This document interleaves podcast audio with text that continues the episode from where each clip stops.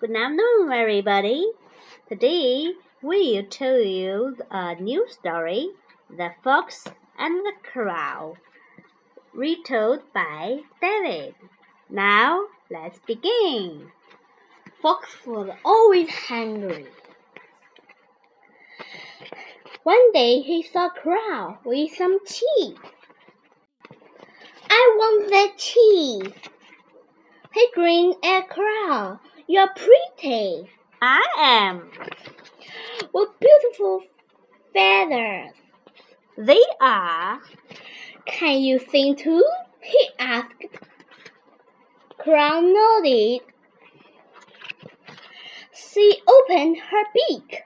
Caw. Down fell the cheese. Fox stamped it up. Caw. That was mine, cried Crow. Fox laughed. Don't always believe people who say nice things, he said. Sometimes they just want something from you. The Okay. end.